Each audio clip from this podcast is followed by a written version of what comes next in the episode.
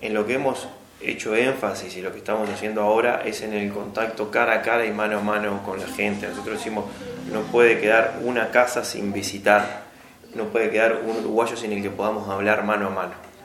Porque la mayor dificultad que nos hemos encontrado desde aquel momento de la recolección de firmas hasta ahora es la, la falta de información y lo difícil que es explicar.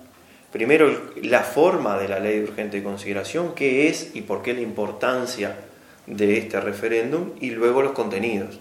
Nosotros siempre decimos, esta ley que ingresó al Parlamento con más de 500 artículos para ser votada en un tiempo récord, no contenía ningún artículo que atendiera las, las verdaderas urgencias de la mayoría de los uruguayos.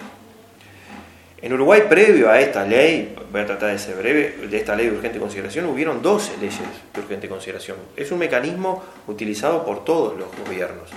Incluso el Frente Amplio también lo utilizó para crear el Ministerio de Desarrollo Social cuando eh, había casi 40% de, de, pobreza.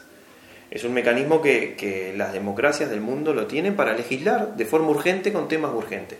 Pero lo que nosotros entendemos acá es que hay un abuso de ese mecanismo, un abuso notorio y que genera un precedente peligroso a futuro, porque el próximo gobierno que venga puede eh, eh, eh ingresar una ley con mil artículos, con mil quinientos artículos.